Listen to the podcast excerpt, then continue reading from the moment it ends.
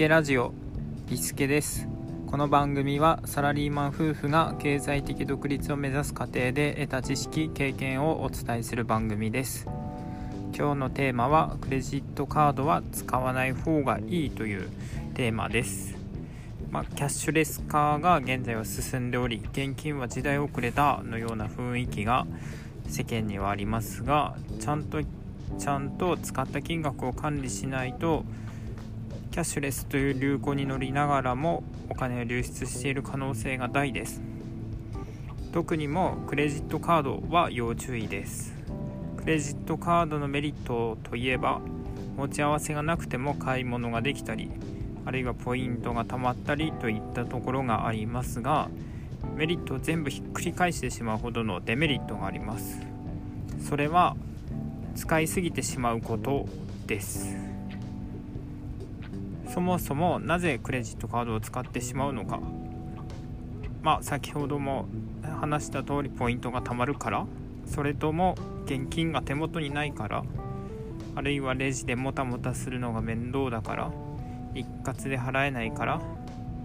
まあ、他にもいろいろと理由はあるかもしれないですけれども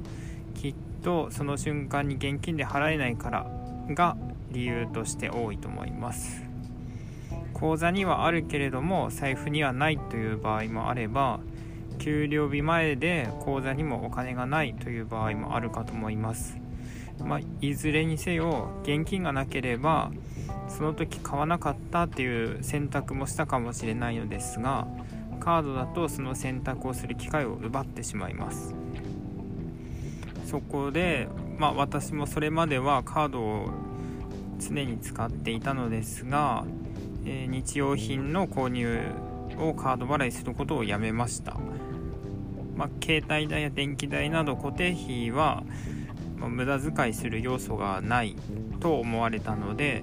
そのままクレジットにしていますがその他の支払いは全て現金に変えることにしました。まあクレジットが絶対的にダメということではないんですけれども無駄遣いを防ぐという意味ではなるべく控えたクレジットカードの使用は控えた方がいいんではないかなと思います。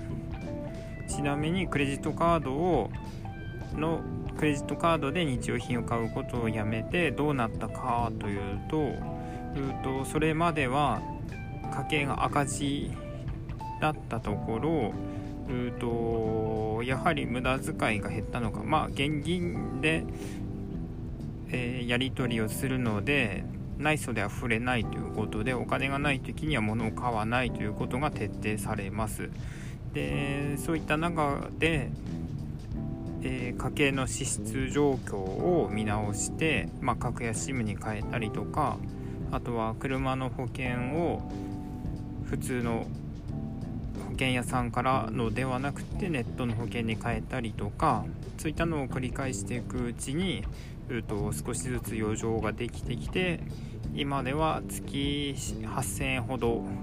投資信託まあ投資ができるほどうと収支が回復してきました。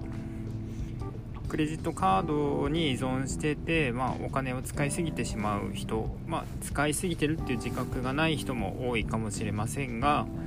ポイントとかそういったものに目を奪われずに